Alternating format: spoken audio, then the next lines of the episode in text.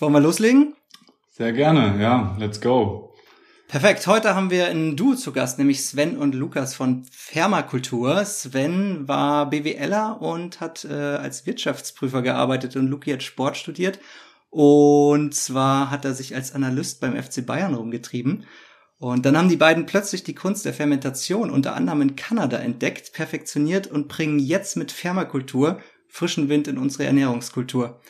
Mal sehen, worüber wir heute sprechen werden. Ich glaube, es geht um Sinneswandel, Tradition, Geschmack, Nachhaltigkeit und wie die beiden Freunde und Kollegen Sven und Luki positive Veränderungen in unsere Gesellschaft anstoßen. Moin, ihr beiden. Hi. Servus. Würde direkt die erste Frage gleich am Anfang. Was genau ist Fermentation und die Magie der Mikroorganismen? Und wieso glaubt ihr, dass dieser uralte Prozess gerade jetzt so relevant ist, dass ihr ein eigenes Business damit aufgezogen habt? Mhm. Ja, also Fermentation ist eigentlich erstmal so ein Oberbegriff. Ähm, ja, auf einer biochemischen Ebene geht es da halt um eine enzymatische Umwandlung, äh, die ja, durch Mikroorganismen ausgelöst werden, also sprich Bakterien, Hefen oder Pilze. Und ähm, ja, also von Alkohol über Sauerteigbrot, über Sauerkraut, ähm, was gibt's noch alles? Die ganzen Molkereiprodukte, Joghurt und so weiter ist quasi alles, was fermentiert ist, also Essig auch. Und ähm, ja, für uns äh, steht, wenn wir an Fermentation eben denken, so vor allem die Milchsäuregärung im Vordergrund, also quasi klassisch Sauerkraut. Und dieses Prinzip äh, lässt sich eigentlich auf jedes Gemüse sozusagen anwenden. Und ja, traditionellerweise wurde es halt eben zur Haltbarmachung genutzt, äh, ja, Weißkohl geerntet, äh, Ernteüberschüsse gehabt im, im, im Herbst. Und dann ja auch früher natürlich keinen Supermarkt gehabt, wo es äh, quasi 24-7 jedes Gemüse und alles Mögliche zur Verfügung stand. Und ähm, ja, das war dann eben eine der wenigen Möglichkeiten, sich überhaupt mit Gemüse und Nährstoffen zu versorgen im Winter. Und ähm, ja, daran knüpfen wir jetzt so ein bisschen an und wollen die Kultur äh, wieder so ein bisschen aufleben lassen. Ja. Ja, ich denke, äh, diese Auseinandersetzung mit den essentiellen Dingen des Lebens, zum Beispiel mit Lebensmitteln, die uns halt äh, ernähren und mit Nährstoffen versorgen sollen, bieten da also auch einen sehr guten Einstieg äh, für eine ganze Bandbreite an Themen. Und ja, mit Fermentation kann man halt super easy etwas wiederbeleben, was eigentlich jeder kennt, vielleicht noch über Sauerkraut oder zumindest mit den ganzen Produkten, die der Sven genannt hat eigentlich äh, im Alltag Bestandteil ist und wir können zum Beispiel in Workshop-Formaten und wollen das aber auch mit dem Verkauf von Produkten, die Botschaft verknüpfen, ja, dass industrielle Prozesse man auch hinterfragen darf äh, und die, ja, also Joghurt, denke ich mal, ist fast bei jedem irgendwie im Speiseplan verankert, wenn man mal von so einem von, ja, von der Norm ausgeht oder vom Otto Normalverbraucher, wie man so schön sagt.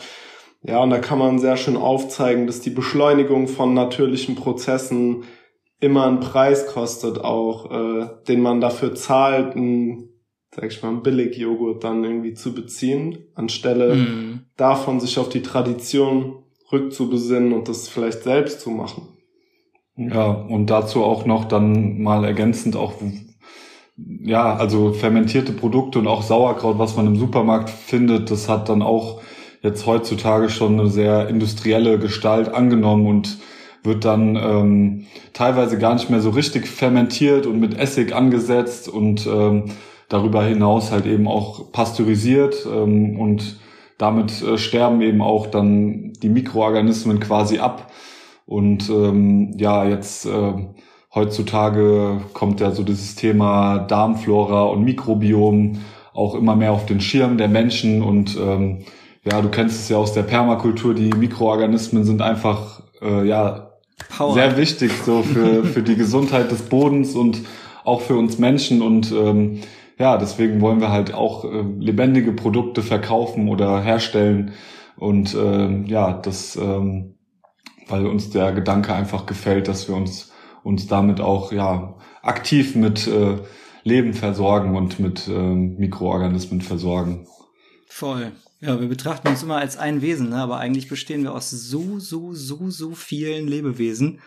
Ähm, auf der Haut natürlich auch, aber auch äh, die Darmflora, was du schon gesagt hast, wobei Darmflora, Flora bezieht sich ja auf Pflanzen, ne? ist eigentlich nicht so richtig. Ja. Richtig. Also vor allem die Bakterien. Das sind ja richtig viele Arten, äh, verschiedene Arten, die in uns leben und uns unglaublich helfen, ähm, die ganzen äh, Lebensmittel, die wir futtern, gut zu verdauen und zu Ja. verarbeiten. Sag mal, äh, du hast vorhin auch Gärung gesagt, Sven. Gärung und Fermentation, ist das das gleiche oder gibt es da einen Unterschied? Ja, also es ist, ähm, weiß nicht, ob das so klar abzugrenzen ist. Ich glaube, Fermentation ist noch mal so ein bisschen weitläufiger. Gärung würde ich jetzt schon eher für mich selbst so dieses Thema Sauerkraut gärt und alkoholische Gärung äh, sehen. Und ähm, unter Fermentation ist ja zum Beispiel auch ähm, ja sowas wie Tempeh zu verstehen, was jetzt eine Edelschimmelfermentation ist.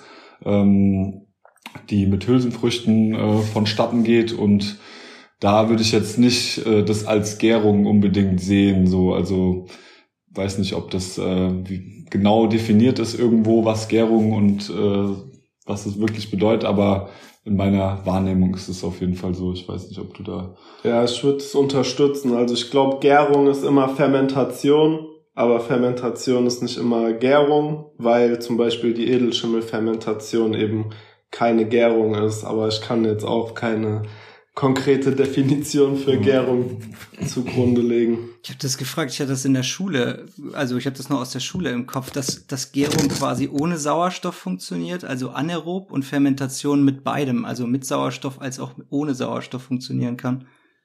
Aber- Ja, sowas hatte ich gerade auch erst im Kopf, aber da bin ich mir auch nicht hundertprozentig sicher, weil ich hatte dann an Kombucha gedacht und äh, also bei Sauerkraut oder alkoholischen Gärprozessen ist es äh, unter Ausschluss von Sauerstoff, aber zum Beispiel der Kombucha, den lässt man ja atmen zu Beginn und ja, das wäre dann demnach keine Gärung, aber irgendwie fühlt sich's trotzdem vielleicht wie ein Gärgetränk an, aber Mhm. da kann man noch mal genauer oder gezielter reingehen. Vielleicht äh, ist das wirklich so, wie du sagst, Mal oder nachgucken. wie in der Schule vermittelt.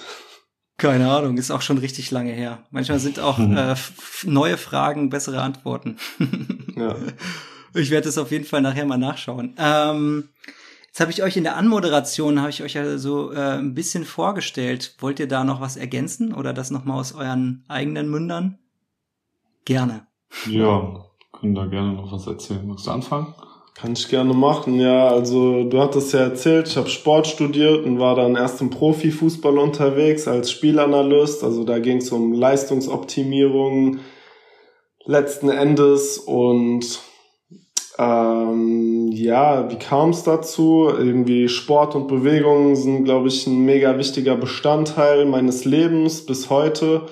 Und ja, so kam es dann dazu, irgendwie auf der Suche nach, was kann ich tun, dass ich ähm, parallel zum Studium mich mit dem Thema Spielanalyse im Fußball befasst habe, also ein wachsender Sektor und hatte da auch irgendwie, glaube ich, einen ziemlich geilen Nebenjob im Studium, also durfte immer zu allen möglichen Fußballspielen reisen, aber währenddessen hat schon so ein Sinneswandel oder ich würde es auch als Sinnkrise, glaube ich, bezeichnen, stattgefunden und ich habe mich überhaupt nicht mehr damit wohlgefühlt, auch mit dem Flugzeug teilweise äh, da irgendwo hin zu jetten, nur um irgendwelche Kameraaufnahmen von irgendeinem Spiel zu machen. Also es hat sich so losgelöst von dem angefühlt, was eigentlich in mir als Wunsch war. Und ich denke mal, also ich kann da total viel Positives heute draus ziehen. Habe total viele Eindrücke und Erfahrungen gesammelt, viel auf mich allein da Jobs erledigt und ja, es hat dann dazu geführt, dass ich äh, ein Jobangebot für einen Vollzeitjobber beim FC Bayern München bekommen habe und ich hatte es tatsächlich erst abgelehnt, weil ich zeitgleich ein Pflichtpraktikum bei einem Sozialunternehmen äh, gemacht habe. Das war ein Träger, ein freier Träger für sportbasierte Jugendsozialarbeit. Mhm. Äh, das hat dann auch später noch meinen Weg etwas weiter geprägt. Das war nämlich ja, außer so, sag ich mal, Sportvereinen, dem organisierten Sport, glaube ich, so die erste Non-Profit-Organisation, in der ich mich wiedergefunden habe. Ja, im Gegensatz zum FC Bayern, ja. Genau, und dann hatte ich da erst abgesagt und dann hatten wir nochmal ein Gespräch und die haben mich irgendwie weiter umworben und dann habe ich mich, habe ich doch zugesagt und habe nach wenigen Monaten äh, aber schon angekündigt, dass ich wie abgemacht nach einem Jahr den Vertrag kündigen werde. Ähm, Genau, und nach einer Saison war es dann auch soweit. Ich habe gekündigt, war dann nochmal, konnte das noch nicht ganz loslassen, war als freier Mitarbeiter dann noch beschäftigt, aber bin dann letztlich meinem Herzen gefolgt, nach Berlin gegangen, habe in München alles hinter mir gelassen und habe dann da auch so aus mh, gewissen verspürten Druck, ja, was machst du jetzt mit deinem Leben Mitte 20, äh, erstmal so als Sicherheit ein Masterstudium noch draufgelegt im Bereich Non-Profit Management. Da bin ich mhm. wirklich dann durch dieses Praktikum äh, so drauf gekommen überhaupt auf mhm. den Bereich und auch da konnte ich wieder total viel Wissen sammeln und, und Eindrücke und jetzt äh, stehe ich aber weiterhin vor der Frage, wie bringt man all dieses Wissen und auch die Talente in die Gesellschaft ein und äh, ja, da sind wir ja mit Fermakultur, hoffe ich, auf einem guten Weg. Klingt so, was ich mitbekommen habe, auf jeden Fall, ja. Ja. Ja, bei mir war es, ähm, also wir haben übrigens zusammen Abi gemacht vor über zehn Jahren jetzt, oder vor zehn Jahren ziemlich genau. Ihr kennt euch auch schon richtig lange, ne? Ja, wir kennen uns so zehn, elf Jahre dann, also so seit der zwölften ja. Klasse eigentlich. Und ähm, genau, dann, dann ähm, war ich nach dem Abi in Australien und du bist nach Köln gezogen und äh, dann bin ich auch nach Köln gegangen, habe da BWL studiert und ähm, ja, wusste nie so wirklich, wohin mit mir und es hat mich alles so mäßig interessiert, aber ich habe mir gedacht, okay, ich mach's halt einfach mal und ja, dann habe ich irgendwie einen Praktikumsplatz in München bekommen in der Wirtschaftsprüfung und der Luki war dann damals schon in München. Dann dachte ich mir, okay, nice, dann gehe ich halt auch nach München. Waren auch noch andere Leute da, die ich kannte. Und dann habe ich da halt erstmal irgendwie so zweieinhalb Jahre gehasselt und ähm, ja, hab so irgendwann am Ende war ich dann auch schon ein bisschen ausgebrannt und hab echt so voll die Krise bekommen und äh, ja, ziemliche Aggression auf die Finanz- und Wirtschaftswelt, in der ich mich da befunden habe und äh, ja, es war gleichzeitig waren so war so eine Entwicklung in den Jahren zuvor, dass ich irgendwie auch ja schon einige gesundheitliche Probleme hatte oder Probleme mit meinem Immunsystem, häufig krank gewesen, viel Antibiotikum genommen und so und ähm, dann war in der Phase in München irgendwann so ein Zeitpunkt erreicht, wo ich so echt die Nase voll hatte und dann ähm, ja mich angefangen habe mit dem Thema Ernährung noch ein bisschen tiefer auseinanderzusetzen. Hm, bin dann da zufällig auf jemanden gestoßen, der dort ähm, Fermentationsworkshops und auch Wildkräuterführungen angeboten hat. Und dann habe ich, ein, hab ich beides gemacht und Fermentation hat mich irgendwie dann direkt gecatcht und das habe ich dann weiter verfolgt. Und der Luki war ja auch in München zur gleichen Zeit. Du hast dann auch einen Kurs dann gemacht und wir haben uns auch mit dem Philipp heißt der dann angefreundet und hatten da einen engen Draht und ja, dann haben wir einfach irgendwie losgelegt und ähm, ja, ich habe auch gemerkt, es tut mir gut so, es, es, es trägt irgendwie zu, zu meiner Darmgesundheit bei und es macht auch einfach Spaß, so in Kontakt mit den Lebensmitteln zu sein. Und ähm, ja, das, äh, das war dann irgendwie so ein Stein, der ins Rollen gekommen ist. Und Luki ist dann nach Berlin gezogen. Ich war noch weiter in München und wir haben beide irgendwie unabhängig voneinander einfach ja weiter experimentiert, Kombucha gemacht und haben uns ausgetauscht und so. Ja, und ähm, als ich dann irgendwann meinen Job gekündigt habe, äh, bin ich dann halt ein Jahr nach Kanada gegangen und dort kam dann eben ja der Kontakt zu Julien zustande, der dort eben der auch ein, der Kimchi-Meister, genau, äh, ja, den ich dann auch äh, ein bisschen begleiten durfte so und der mir da einen tiefen Einblick gegeben hat und ähm, ja, das hat mich dann schon sehr stark inspiriert und dann hatte ich irgendwie Bock, das auch nach Deutschland zu bringen und äh, ja, dann war Luki auch irgendwie direkt an Bord und dann haben wir das so langsam irgendwann ja, angefangen und sind hier zurück in unsere Heimat gezogen, ähm, in die Wetterau, so nördlich von Frankfurt und wollen halt eben hier in der regionalen Landwirtschaft dann auch damit ansetzen mit unserem, mit Fermakultur, ja. Ich glaube, ein wesentlicher Indikator oder Katalysator nochmal für die Entscheidung, dann wirklich hier in die Heimat zu gehen und dieses äh, Fermentationsprojekt hier zu starten, war durchaus auch, dass es Corona war, ja. Und die Frage basierte ja auf dem Thema Sinneswandel. Da waren wir auch nicht die einzigen, die mal so ein bisschen den bisherigen Lebensweg nochmal konkreter hinterfragt haben und prüfen durften, wo zieht's uns denn eigentlich wirklich hin? Und ja, wir waren irgendwo in der Welt unterwegs oder du zumindest in Kanada und immer in Großstädten, so das was die meisten jungen Leute eigentlich machen und haben aber beide gemerkt, hier, wir sind ja so auf dem Gesundheitsfilm und propagieren immer Kontakt mit der Natur, aber hängen hier in der Großstadt. Also ja, wo ist ein besserer Ort als äh, jetzt bei uns in der Heimat, äh, das zu starten und uns wieder mit unseren Wurzeln auch zu verbinden, zu schauen auch, ob das noch geht, so auf dem Land zu wohnen. Ja, fett. Ja, hey, fett. Habt ihr ein Geheimnis, also für eure langjährige Freundschaft? Ich meine, ihr habt euch dann äh, Buden geteilt und äh, arbeitet jetzt zusammen. Jetzt teilt ihr euch die Ohrhörer. Ja, also wir wohnen auch wieder zusammen so. Also wir mhm. haben in mhm. Köln vier Jahre zusammen gewohnt, in München dann nicht und dann sind wir bewusst auch wieder zusammengezogen. Ja, ich weiß nicht, was unser Geheimnis? Ja, was mir als erstes in den Sinn kam und dann kam noch ein zweiter Gedanke, ist wirklich dieses, okay, das ist völlig normal, glaube ich, dass man mal enger ist und dann mal wieder irgendwie sich mehr Raum gibt, ja, also dass das einfach ein Wechselspiel ist und dass man das einfach so annimmt, wie, wie das kommt.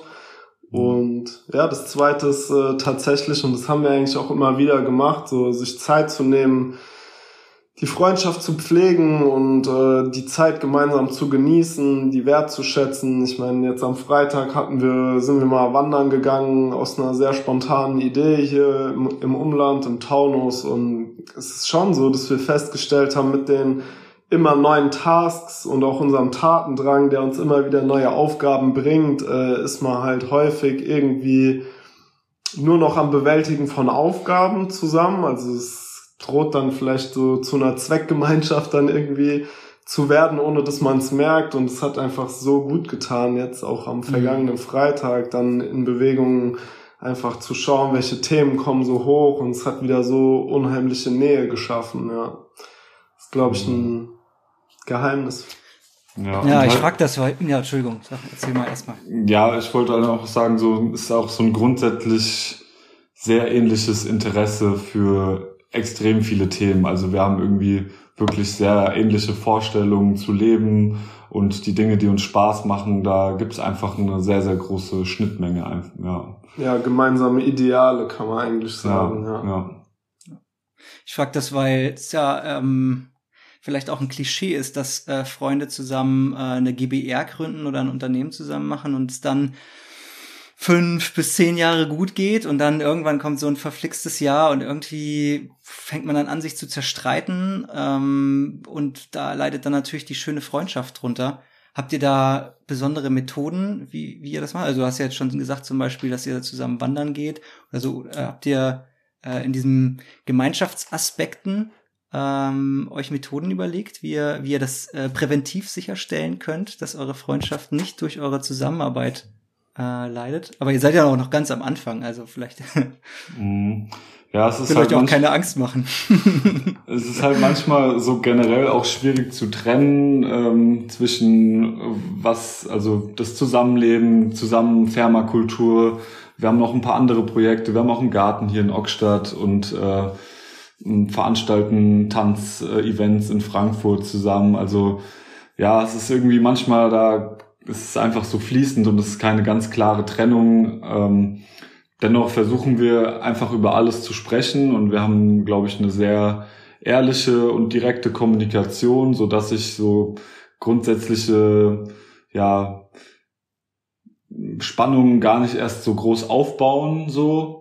Und ähm, ja, das ist halt einfach, glaube ich, so das, äh, das, das Wichtigste, so eine ehrliche Kommunikation und auch Dinge einfach immer ansprechen, so und Dinge aussprechen, die man denkt, so radical honesty mäßig, okay, ich habe das Gefühl oder die Bedenken oder ich was auch immer. Ähm, das ist auf jeden Fall ein sehr wichtiger Baustein. Ja, wir haben das halt schon so grundsätzlich auf dem Schirm, ne, dass wir wissen, wir wollen nicht, dass das drunter leidet. Also weder die Freundschaft noch auch die gemeinsame Idee mit Fermakultur. Und es war auch schon immer mal wieder Thema, ob wir da irgendwie uns ein, eine Struktur geben, also Räume zu schaffen, extra um zu kommunizieren. Aber wir haben es eigentlich nie so wirklich bisher in der Form umgesetzt, sondern eher so, wie es halt aufkommt, wie der Sven es gerade beschrieben hat. Aber ich denke mal, dass die grundsätzliche Haltung, dass man es schon auf dem Schirm hat und dann rechtzeitig merkt, oh, da ist ein Punkt, den muss ich jetzt auf jeden Fall nochmal ansprechen, dass das mitgedacht wird und die Offenheit mhm. dafür besteht, das ist, glaube ich, essentiell, ja. Ja. Es hilft auch bei dieser radikalen Ehrlichkeit, wenn beide die gleiche Haltung haben, weil es gehören immer zwei dazu. Ne? Es gibt eine Person, die sagt, was gerade auf den Tisch kommt, ganz frei aus dem Herz raus, und die andere Person, die äh, darf es natürlich nicht persönlich nehmen. Muss dann auch äh, denken, okay, alles klar, habe ich jetzt gehört. Ja, was macht das mit dir? Oder wollen wir danach tauchen, was, was es in dir äh, auslöst? Aber ich kann nichts dafür, dass du dich gerade so fühlst, sondern das ist allein in dir. Und ich bin so, wie ich bin. Ähm, ja, also ja. gehören immer gehören immer irgendwie zwei dazu. Aber es ist cool, wenn beide diese diese Haltung haben, glaube ich auch, dass das ähm, präventiv durch Reden dann auch schon äh, viel hilft. Und wenn man auch nur zu zweit ist, ist es auch noch mal was anderes, als wenn man jetzt zu dritt, zu vier, zu fünft in einem Team ist. Dann bekommt ja dieser soziale Aspekt oder diese ähm, na, die Räume, die geschaffen werden müssen, um wirklich gut miteinander reden zu können, brauchen ja viel mehr Raum. Und wenn ihr eh zusammen wohnt, dann aber müsst ihr auf jeden Fall aufpassen. Also es wäre schade, wenn äh, eure langjährige Freundschaft irgendwie dadurch mh, hm, ja irgendwie geartet einen Knacks bekäme. Aber ja. habe ich bisher noch nicht so das Gefühl. Nee.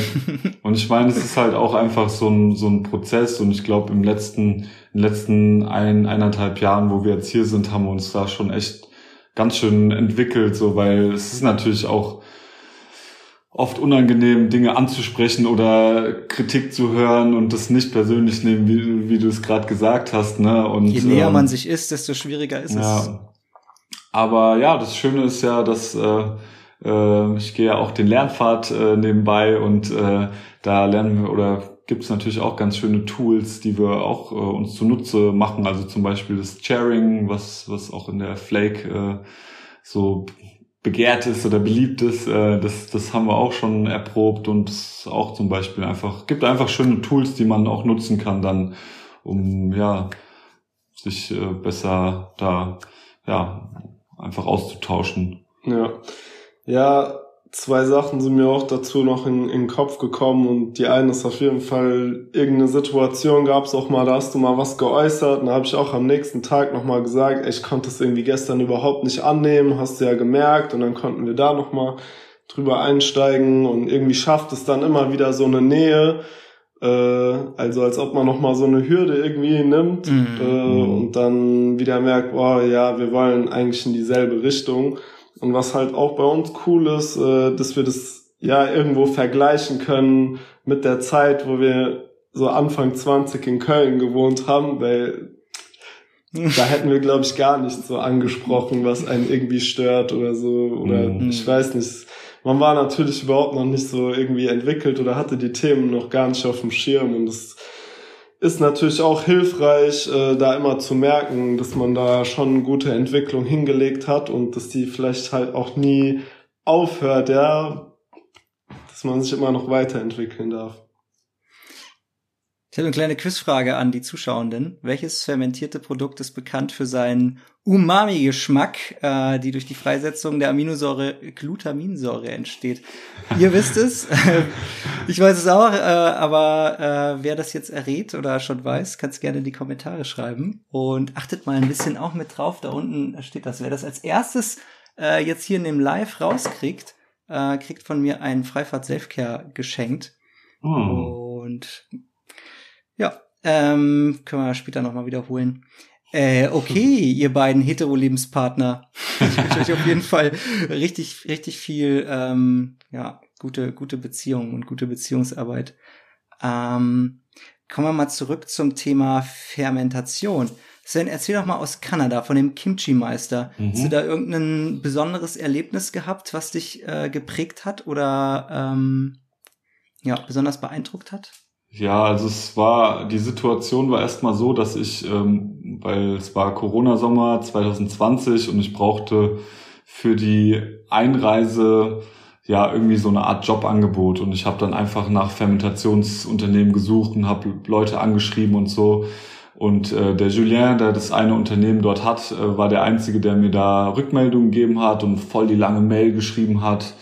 Ähm, und ähm, ja, konnte mir aber leider keinen Deal irgendwie anbieten für Unterkunft oder konnte mir keine Unterkunft bereitstellen, dass ich da arbeiten kann.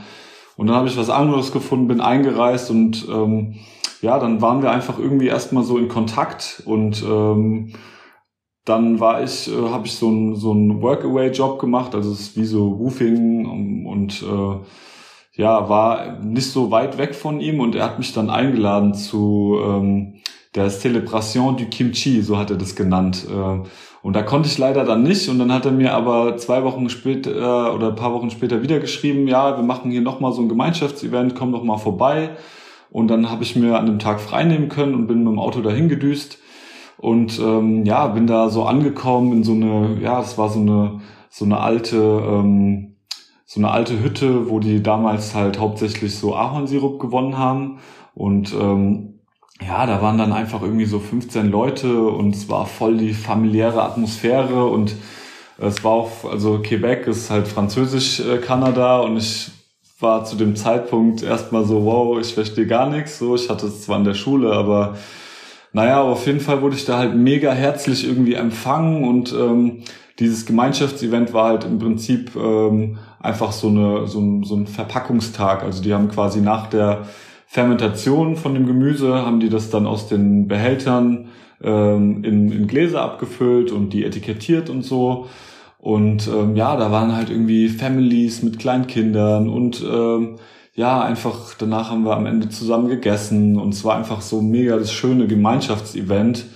Und ähm, dann bin ich dann wieder heimgefahren und bin mit ihm weiter in Kontakt geblieben und äh, wollte die ganze Zeit so für ihn irgendwie was machen und ja, dann war ich irgendwann auf einem kleinen Bio-Landwirtschaftsbetrieb, äh, ähm, auch so noch ein paar Stunden Fahrt von Montreal nördlich. Und ich komme da an und der Landwirt, das, der war so alt wie ich und kannte dann zufällig auch den Julien. Und dann ein paar Wochen später stand Julien auf einmal da und dann war das irgendwie so voll die Fügung wieder. Und er hat gesagt, ja, ey, jetzt im Sommer kannst du vorbeikommen und so. Und dann war ich dann am Ende, kurz bevor ich äh, wieder zurück musste nach Deutschland, äh, war ich dann noch mal ein paar Wochen mit ihm unterwegs und habe dann noch mal, bin dann noch mal tiefer eingetaucht und aber dieses erste Event, wo ich ihn so kennengelernt habe und so diese Herzlichkeit und einfach in Gemeinschaft sein und und sich dem ja sich den Lebensmitteln widmen, das hat mich sehr sehr stark inspiriert und ja, also diese Celebration du Kimchi ist halt auch was, was er ins Leben gerufen hat, was er an unterschiedlichen Standorten sozusagen macht, wo es dann auch dann Gemeinschaftsevents vier, fünf Tage lang jeden Tag paar hundert Kilo Sauerkraut und Kimchi einstampfen, so alle sind willkommen und ähm, das ist einfach eine schöne Kultur und echt eine, eine Art äh, ja aktivistische Bewegung, die er da auch geschaffen hat. Also ähm, hat mich sehr, sehr stark inspiriert und für alle Beteiligten auch irgendwie so eine ein Win-Win so gewesen, weil alle Leute, die gekommen sind, um zu helfen, haben am Ende auch dann ja einfach gut geschrieben bekommen, also sei es Sauerkraut, Kimchi oder Tempeh, haben die dann ja gewiss, ein gewisses Guthaben bei ihm bekommen und hatten einfach alle Spaß und ähm, ja, das, das war dann so wirklich so der ausschlaggebende Punkt, wo ich dann auch gesagt habe, wow, okay, da irgendwie das fühle ich voll. Ja, das hat mich gecatcht, so, weil ich davor nie so gedacht habe, okay, äh, Sauerkraut verkaufen so ist zwar ganz nett, aber irgendwie, ja, weiß ich nicht. Ja, fehlt ja. noch irgendwie das, die gewisse Würze. Ja. ja. Und er hat halt auch quasi, ja, mit unterschiedlichen Betrieben zusammengearbeitet und halt alles regional bezogen und ähm, auch nur regional verkauft, also auch keinen keinen Online-Shop oder so gehabt, sondern irgendwie einfach alles wieder so in der Region verteilt und hatte auch mit einer riesen Permakultur zusammengearbeitet, ähm, die auch so ein bisschen Solavi, im Solavi-Style unterwegs waren und so, hat er mit denen kooperiert. war auf Wochenmärkten, Unverpacktläden und so. Also ja, Ziemlich es hat beeindruckende Persönlichkeit. Ja, genau. Ja, und mit dem Modell, ich habe es ja nur aus der Ferne mitbekommen, äh, gibt er uns auch bis heute immer wieder einen Anker, der uns daran erinnert, okay, man kann da ein Modell fahren, was klappt, wovon man seine Lebenskosten tragen kann. Ich meine, in dem Fall war es jetzt eine Person, aber einfach dieses im Netzwerk und im, in Symbiose mit der Region zu stehen, äh, ja, scheint einfach zu funktionieren und äh, gibt uns immer wieder den Glaube, da auch weiter zu machen. Mhm. Ja. Auf eurer Website habt ihr, glaube ich, geschrieben, Fermentation ist Transformation. Geht das da so ein bisschen in die Richtung oder erzählt mal dazu ein bisschen was? Ja, grundsätzlich äh, sagen wir auch immer, mit Fermentation transformieren wir erstmal ein Lebensmittel, ja, durch einen Reifeprozess. Und natürlich spielen wir auch mit dem Begriff, weil Transformation klingt äh, direkt catchy, du hast es jetzt aufgegriffen. Und ja, wir glauben auf jeden Fall auch daran, dass äh, damit eben nicht nur die Lebensmittel transformiert werden, sondern ich hatte es so eingangs ein bisschen gesagt, dass es ein Türöffner ist, über Fermentation in vielleicht eine ganze Fülle an Themen einzusteigen. Und ich denke, dass einen das auch durchaus persönlich transformieren kann. Auf individueller Ebene. Ja. Und ansonsten, ja, das ist, kann man halt irgendwie auf so viele Ebenen beziehen oder ja, also jetzt so auf unser Geschäftsmodell, so mit der Regionalität. Ne, es ist auch eine gewisse Transformation so hin zu mehr Bewusstsein für ja, was wächst eigentlich hier in meiner Umgebung, was ist gerade saisonal, was, was bedeutet es überhaupt, ähm, ja, Gemüse oder anzubauen. Also da sind wir halt auch sehr stark ähm, irgendwie im Versuch, die Leute da viel mehr aufzuklären, was es eigentlich bedeutet, was was in der Landwirtschaft irgendwie dahinter steckt, was das für eine harte Arbeit ist und dementsprechend auch ja wieder mehr wertgeschätzt werden darf. So, es ist halt viele Menschen haben halt leider den Bezug zu Lebensmitteln komplett verloren und ja auch deswegen wollen wir damit irgendwie Fermentation auch in dem Bereich irgendwie so eine Art Transformation schaffen und mh, was ja der Zugang ist eigentlich immer ganz gut, weil irgendwie über den Geschmack oder über, über sowas, was die Leute greifen können, so, ähm, kann man dann auch sehr schnell wieder so eine, ja, so eine persönliche Beziehung aufbauen und die Leute dann, ja, sind dann offen für mehr Informationen und wollen dann mehr darüber wissen und, ähm, ja, so können wir halt auch dann irgendwie so Stück für Stück äh, für eine Art Transformation so in der Gesellschaft sorgen, so hier zumindest in unserer unmittelbaren Umgebung, indem wir einfach präsent sind, Aktionen machen und ähm, ja, Workshops geben, wo wir viele Leute erreichen. Und genau, das ist so was, was mir jetzt gerade noch dazu einfällt.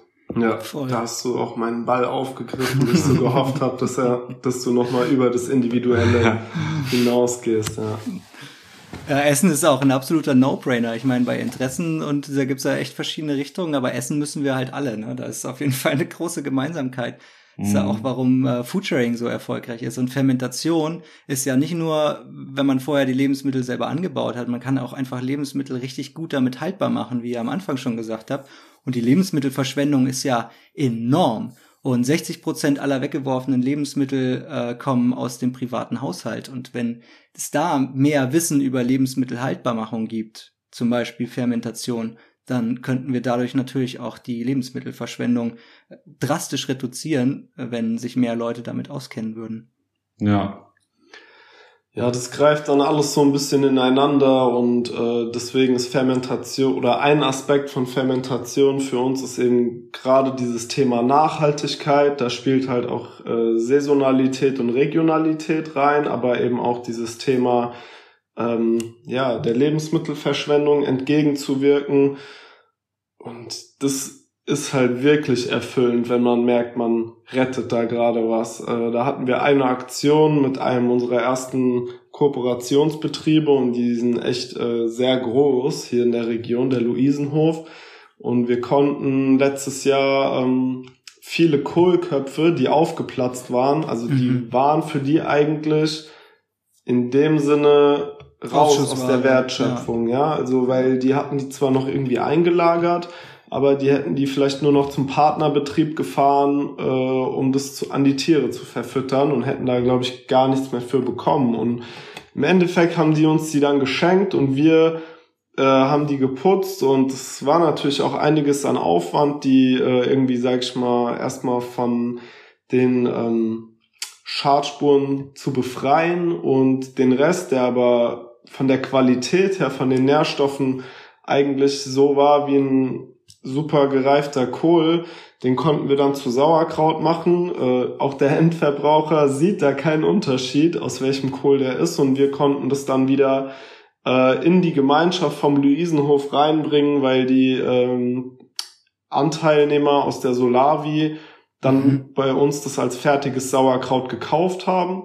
So haben wir dann unsere äh, Arbeitszeit, unseren Aufwand refinanziert. Und es war, glaube ich, für alle Beteiligten ein Erfolg. Also für Schöner uns, Kreislauf. für den Luisenhof und für die, die dann letzten Endes das Sauerkraut auf dem Teller hatten und die ja auch als äh, Teilhaber der Solavi ein Interesse daran haben, dass die Ernte eben aufgeteilt wird und ja. auch äh, wertgeschätzt wird. Ja. Richtig gut. Ja. Julien wäre stolz auf euch. Sicher, ja. ja. Äh, ich habe vorhin gelesen in den Kommentaren, asti.y, glaube ich, hatte, ist der, der Lösung schon recht nahe gekommen. Es fehlte aber noch äh, etwas. Was hat sie äh, geschrieben?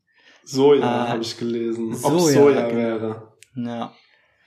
Also wenn wenn du zuschaust, Asti, dann äh, überleg noch mal und dann bist du bist du auch ziemlich nah dran.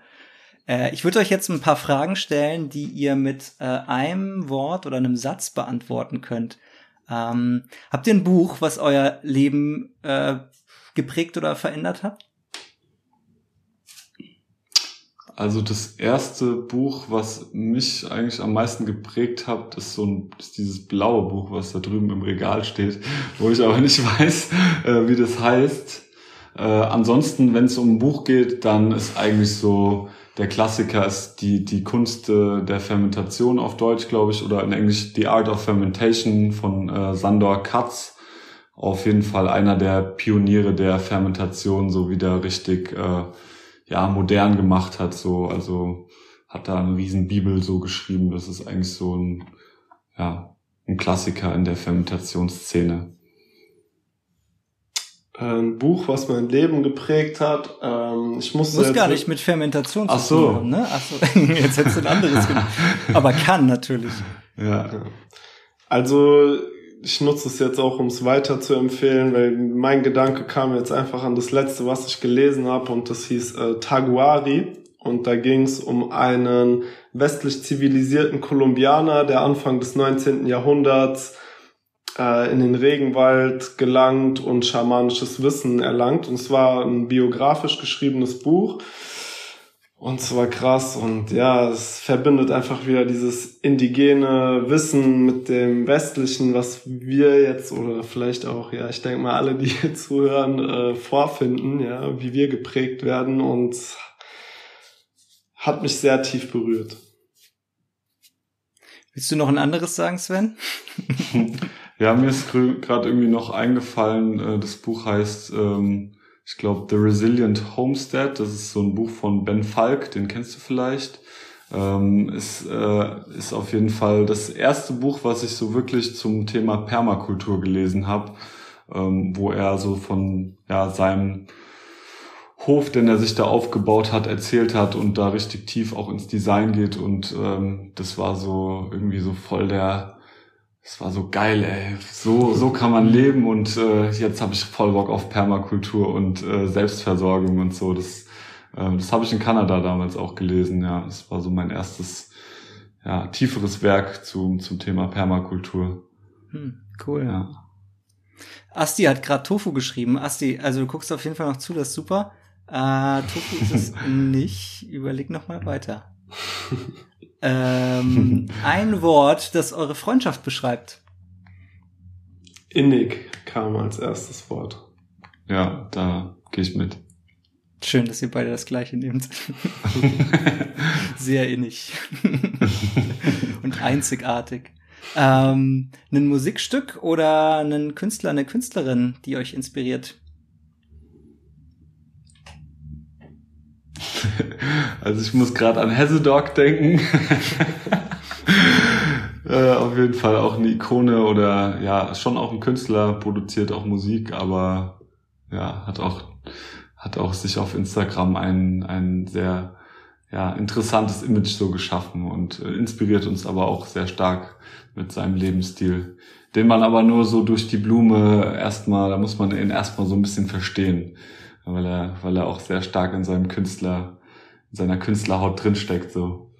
Ja, ich musste tatsächlich an Vega denken, also an Musik oder Künstler, der mich oder ich glaube, ich kann auch sagen, uns inspiriert mhm. und es zeigt auch so ein bisschen, ja, in, wie wir, mit was für Musik wir uns in der Jugend so äh, identifiziert haben. Also es gibt sicherlich äh, einige Dinge, ja, es ist schon ein bisschen grenzwertig, ja, aber ich musste einfach dran denken, weil Vega hier ein Künstler aus der Region ist, ein Rapper und äh, der ist ja irgendwie auch sehr stark mit der Fußballkultur tatsächlich hier von Eintracht Frankfurt verbunden und die haben irgendwie was ganz Besonderes geschaffen, was sehr authentisches und vermitteln einfach mit ihrer Musik und auch gerade auf den Konzerten so ein krasses Gefühl von Gemeinschaft und ja, da kann man vielleicht schon so ein bisschen rauslesen, äh, ja, wie besonders das ist und wie sehr man damit Menschen abholen kann.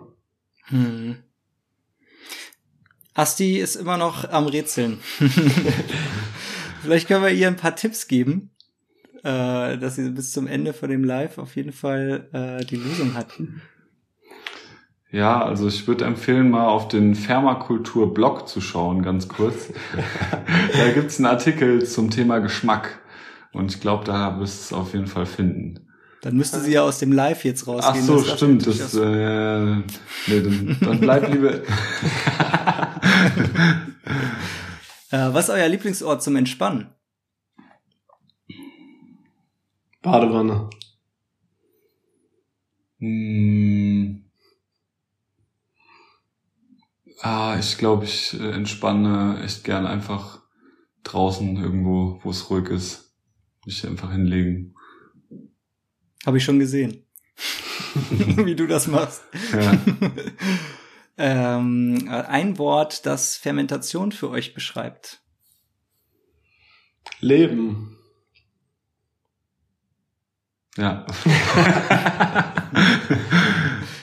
Und euer Lieblingsfermentationsprodukt? Äh, äh, Und jetzt sagt nicht Leben. Außer Leben. Also, so rein geschmacklich, glaube ich, ähm, ist das geilste, was ich je gegessen habe. Das war so eine acht Jahre fermentierte Sojasauce. Und äh, die hat mich schon ganz schön gecatcht. So. Hm. Gut aufpassen, Asti. ja, schwierig zu sagen. Lieblingsfermentationsprodukt, aber ah, da gibt's wirklich einige, die mir jetzt in den Kopf schießen, die hoch im Kurs sind. Irgendwie Joghurt, Kombucha, Kimchi. Schwer zu sagen. Die Mischung macht's auf jeden Fall. Ja. Mhm. Ähm, das äh, geilste und spannendste Projekt, an dem ihr bisher gearbeitet habt. Fermakultur. Das ist auf jeden Fall, ja. Ah, was anderes. Boah, kann auch das sein, oder? Das ja, also so, ja, auf jeden Fall. Ist schon, ist schon das bei mir auf jeden Fall, ja. Ja. Bei mir, ich würde auf jeden Fall auch sagen Fermakultur, weil wirklich selbstständig ein Projekt jetzt so über die Dauer durchzusetzen, das bringt immer wieder neue Aufgaben mit sich. Deswegen ist nicht vergleichbar mit anderen. Anderes, was mir jetzt noch kam, äh, war so eine Ausbildung von, das hieß damals Kiez Sportübungsleitungen. Äh, das war also in Berlin in den Kiezen. Da durften interessierte Menschen an der Ausbildung teilnehmen und die durfte ich mit dem Verein Stadtbewegung konzipieren. Und ja, wir haben dann Menschen irgendwie, die Menschen versucht zu befähigen, Bewegungsangebote in die Kieze zu bringen. Offene Bewegungsangebote, ja. Es war auch sehr spannend und cool. Ja, cool. Ein Lebensmittel, das ihr auf jeden Fall noch fermentieren wollt.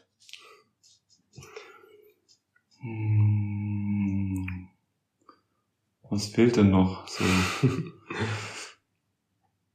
ja, eigentlich bei mir ist es Reis. Also Reis äh, mit einem bestimmten Edelschimmel ansetzen. Äh, und äh, das nennt sich Koji. Und äh, daraus macht man dann wiederum die ganzen Umami-Geschichten wie Sojasoßen und Miso-Pasten und so. Also das steht auf jeden Fall eigentlich ganz oben bei mir auf der Liste. Gut aufpassen, Nasti. Ich, ich würde, glaube ich, äh, gern noch mal in die ähm, in die Sphären von Bier und Wein so ein bisschen auch eintauchen. Ja. Finde ich ja, auch spannend.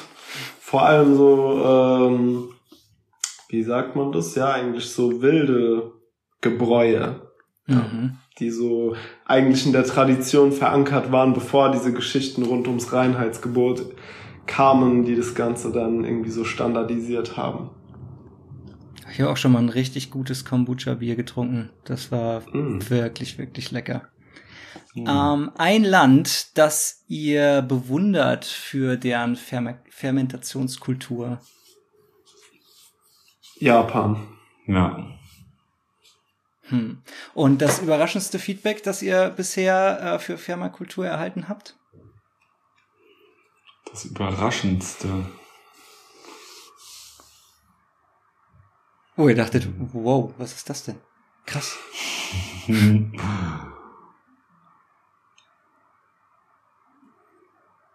Oder das Berührendste. Das Berührendste, gut, das äh,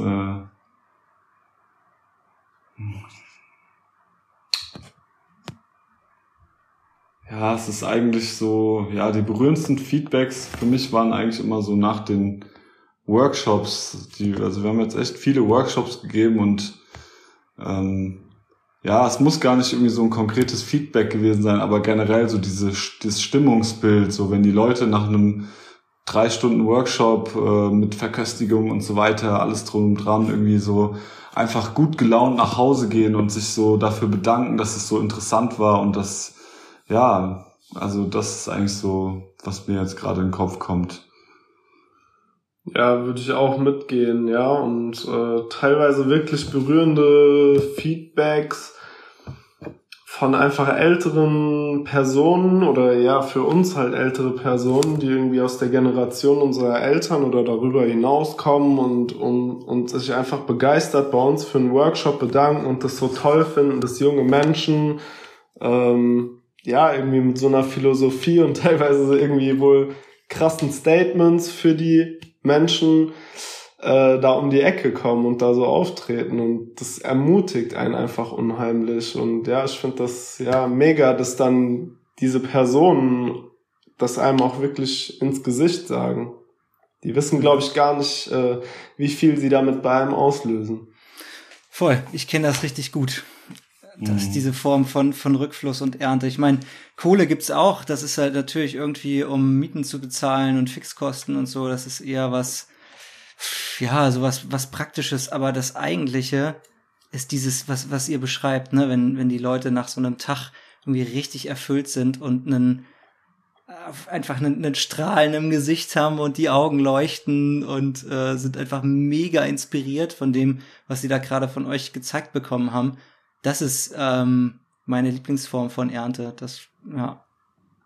Also wenn man davon leben könnte, würde ich es auch, würde ich es auch nur davon machen. Ja. Aber das ist auf jeden Fall das, was einen dann motiviert, oder bei mir ist es zumindest so das, was mich dann motiviert, das weiterzumachen, diese Form von, von Feedback und Ernte. Ohne das wär's, wär's ein kalter Job. Ja. Das berührt einen halt in der Tiefe und dann merkt man, warum man es auch wirklich macht, wo die Motivation herkommt und warum die da ist und dass sie auch da bleiben muss. Ähm, ja, um diesen Drive beizubehalten und das würde bei Geld niemals transportiert werden, auch wenn es eben notwendig ist. Ja. Ähm, habt ihr einen Rat für jemanden, die oder der mit Fermentation anfangen möchte? Ja. äh, erstmal Basic anfangen würde ich empfehlen. Es gibt also einfach äh, auch tausend Möglichkeiten anzufangen und sich zu verzetteln und es hilft auf jeden Fall erstmal mit kleinen Mengen anzufangen und Sauerkraut ist wirklich einfach super geeignet und sollte einfach auch sicher äh, machbar sein. Ne? Und ja eben auf diese Kernaspekte da achten, da kann da eigentlich nichts schiefgehen und das motiviert einen dann auch dran zu bleiben. Ja, klassisches Sauerkraut, Weißkohl, Salz, geeignetes Gefäß, Holzstampfer. Mehr braucht man eigentlich am Ende nicht. Und ähm, ja, also es ist ja auch wirklich echt ähm, richtig am Kommen so und im Internet findet man super viele Rezepte und Anleitungen zu zu eigentlich allen Fermenten, ja. Also kann auch mit Kombucha ganz gut anfangen, so ist auch nicht so schwierig am Ende. Es ist irgendwie alles so, ja, eigentlich relativ simpel, aber trotzdem, ja, und ich kenne das auch von mir am Anfang, so bei meinem Workshop, wo ich als erstes Mal da beim Philipp damals war, so trotzdem sind halt so viele Unsicherheiten da und ja, und es könnte ja schimmeln und es passiert auch, dass es schimmelt und mal schief geht, so. Aber am Ende muss man einfach ausprobieren und, äh, und äh, gucken, was funktioniert und was nicht. Und ähm, ja, so ein, so, ein, so ein gutes Sauerkraut, das eigentlich, da kann man nicht so viel falsch machen am Ende. Einfach machen, ausprobieren. Genau, ja. Und dann über ein paar Wochen irgendwie ja, begleiten und Dinge verändern, daraus lernen, neu ja. machen. Genau. Super. Ähm, wenn ihr eine Sache in der Gesellschaft ändern könntet, so mit einem, mit einem Schnips, was wäre das und warum? Ähm, mir kam jetzt äh, das Thema nochmal Landwirtschaft. Also ich würde dann gern mit einem Schnips alle Flächen ökologisch und auch möglichst nachhaltig bewirtschaften. Ähm, ja, also auch divers und äh, nicht so auf reinen Ertrag gepusht. Denn ja, auch in der ökologischen Landwirtschaft gibt's ja dann doch eher so dieses Industrialisierte. Also da muss man auch ein bisschen verfeinern in dem Wunsch, was man sich da genau herbeiwünscht. Mhm. Ja, bei warum? mir Willst du noch sagen, warum? Warum ich mir das wünschen würde? Mhm. Ich glaube einfach, ja, das Thema Boden und äh, eben die verantwortungsvolle Bewirtschaftung vom Boden ist eigentlich die Grundlage allen Lebens. Ähm, deswegen ist besonders wichtig. Und ähm, ja, man sieht sich halt in der Überzeugungsarbeit, wenn man sich halt nicht auf einen Schnips wünschen kann, dass da sehr vorgefestigte Meinungen und sehr viele Widerstände sind und ja auch immer wieder Argumente, dass man auf diese Art und Weise nicht die Welt ernähren kann und ja, deswegen würde ich es gerne einfach mal auf einen Schnips ändern. Mhm. ja, mir ist gerade so das Thema ähm, Integration von allen in ja ein, eine Gesamtvision irgendwie in den Kopf gekommen. Also vor allem denke ich dabei so an das Thema ältere Menschen und äh, junge Menschen oder Kinder, ähm, die halt ja tendenziell erstmal irgendwie in bestimmte Einrichtungen abgegeben oder abgeschoben werden und aber ja gar nicht so richtig ähm, an der Gesellschaft partizipieren, vor allem ältere Menschen. Und dabei ja können wir so viel von denen lernen. Und ähm, ja, ich wünsche mir irgendwie einfach, dass, dass ältere Menschen wieder eine, eine Funktion so in unserer Gesellschaft haben. Und ähm, ja, dass auch Kinder und äh, ja, das, das Schulsystem sich insofern verändert, dass, dass Kinder einfach Bestandteil im Alltagsleben sind mit allen Generationen sozusagen, ja. Sehe ich ja auch einfach im, im Lernpfad oder auch beim Julien damals, äh, wie, wie schön das ist, so wenn, wenn kleine Kinder dabei sind und alte Menschen und äh, es ist einfach so, ja, es ist einfach Natürlich. Ja, es ist natürlich, ja. Danke. Jetzt können wir leider können wir nicht einfach schnipsen.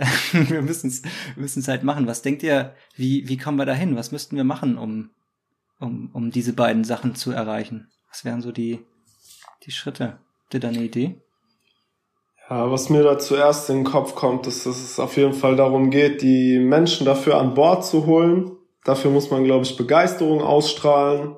Man muss die Bereitschaft haben, sich äh, eben auch mit Widerständen und anderen Meinungen auseinanderzusetzen. Und ich denke, man sammelt oder präsentiert gute Argumente, wenn man es aufzeigen kann, dass es funktioniert. Also wenn man es vorlebt.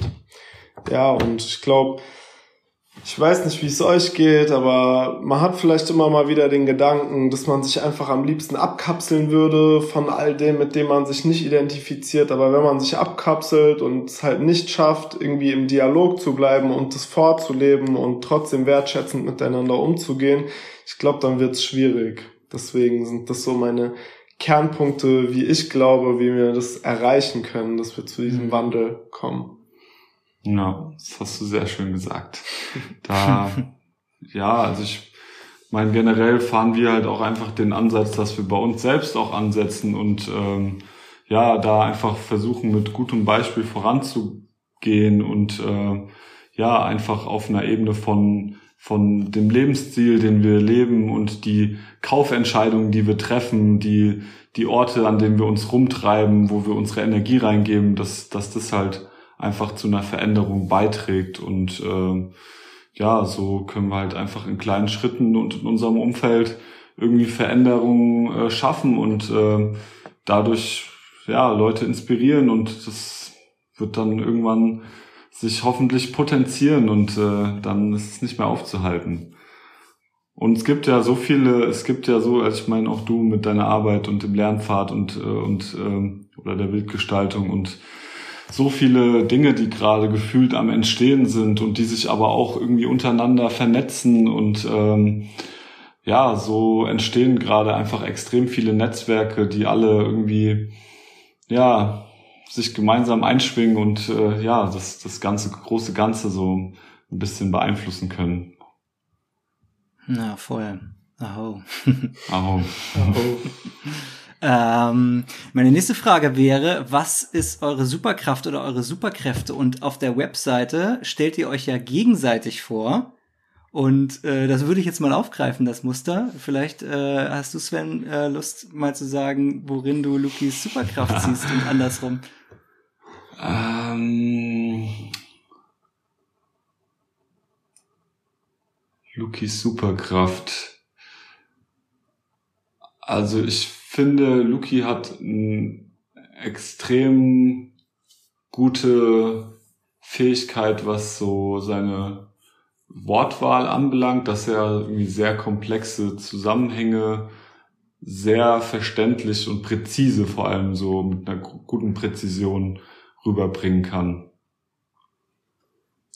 Was mir jetzt gerade als erstes so mhm. eingefallen ist. Danke. ähm, tatsächlich kam bei mir als erstes in den Kopf, dass der Sven die äh, Superkraft hat, nicht nur so super inspiriert zu sein und äh, mit Menschen gut umzugehen, sondern dabei auch besonnen zu agieren. Und ich glaube, es ist eine sehr wichtige Fähigkeit, von der wir gerade so in der Zusammenarbeit und im Zusammenleben sehr profitieren. Ähm, ja, wenn ich vielleicht eher dazu tendiere, immer auf viele Dinge und Impulse anzuspringen, ist der Sven immer, wirkt für mich immer gelassen und äh, sorgt auch mal dafür, dass ähm, wir vielleicht nochmal überlegen, was für und wider sind, bevor wir dann äh, wirklich einem Impuls folgen. Und das ist eine Sache, die ich sehr wertzuschätzen weiß und die sehr wichtig ist nicht nur für uns, sondern ich mhm. denke für alle und für zukunftsweisende Entscheidungen und Wege. Fett, ihr seid auf jeden Fall zwei Superhelden. Mhm. Jetzt äh, würde ich zum Abschluss äh, euch nochmal die Möglichkeit geben, ihr könnt euch was wünschen, ähm, was ihr braucht oder wie man euch unterstützen kann oder fördern kann, wie man mitwirken kann. Ähm, das ist so ein bisschen Flake-artig. Also ihr könnt euch Fähigkeiten wünschen, ihr könnt euch Dinge wünschen, ihr könnt euch Ideen oder Informationen wünschen.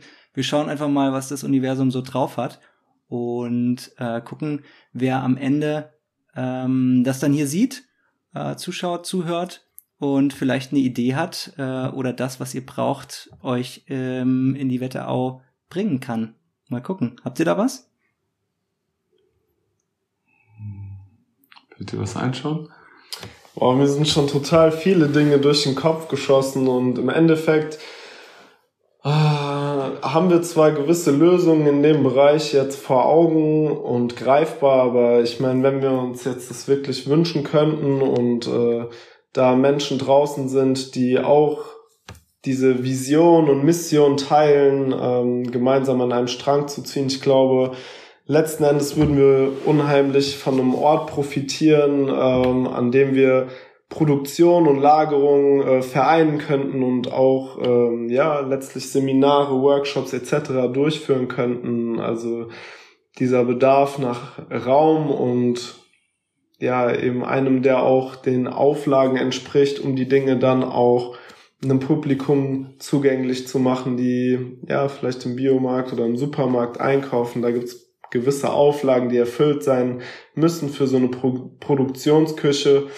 ja, und das steht für uns jetzt an und äh, ist aktuell scheinbar auch erstmal mit großen Kosten dann verbunden. Ja, also vielleicht gibt's da äh, draußen andere Alternativen oder Menschen, die sagen, hey Mensch, das hab ich doch hier nebenan, äh, mach das doch hier.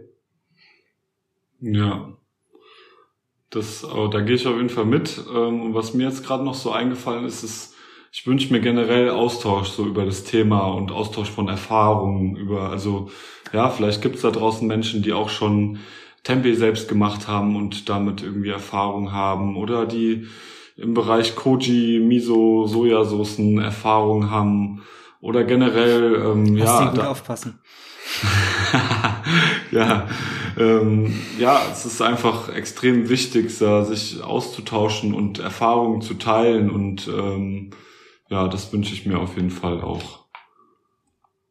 Geilo. Ich wünsche euch das auch total, dass ihr äh, in der nächsten Zeit irgendwer zu euch kommt und sagt, genau das, was Lukas gerade gesagt hat, hier, ich habe die Räumlichkeiten, die sind lebensmittelverarbeitungstauglich und äh, habe auch Platz in einem Seminarraum und einem Ort, wo ihr die Sachen unterstellen könnt, wo ihr vielleicht sogar ein bisschen was anbauen könnt, ähm, dass die Leute in den Workshops auch sehen können, wo es herkommt, gleichzeitig verarbeiten können und das dann mit nach Hause nehmen direkt und dass es für euch dann viel einfacher dadurch wird, eure Herzensarbeit zu machen.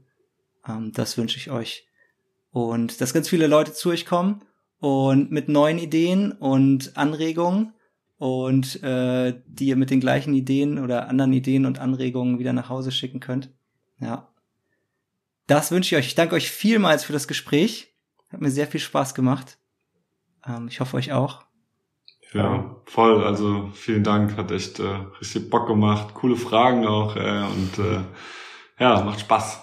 Ja, ich danke dir auch. Es hat mich auch sehr gefreut, hier mit zu Gast zu sein und äh, ja, hat auch wieder in mir diese, diese innere Motivation auf jeden Fall angesprochen, von der wir vorhin geredet haben. Also danke dafür.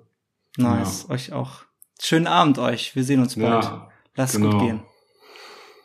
Du dir auch. Bis Peace, dann. mein Lieber. Ciao, ciao. Ciao, Leute. Bis bald. Ciao.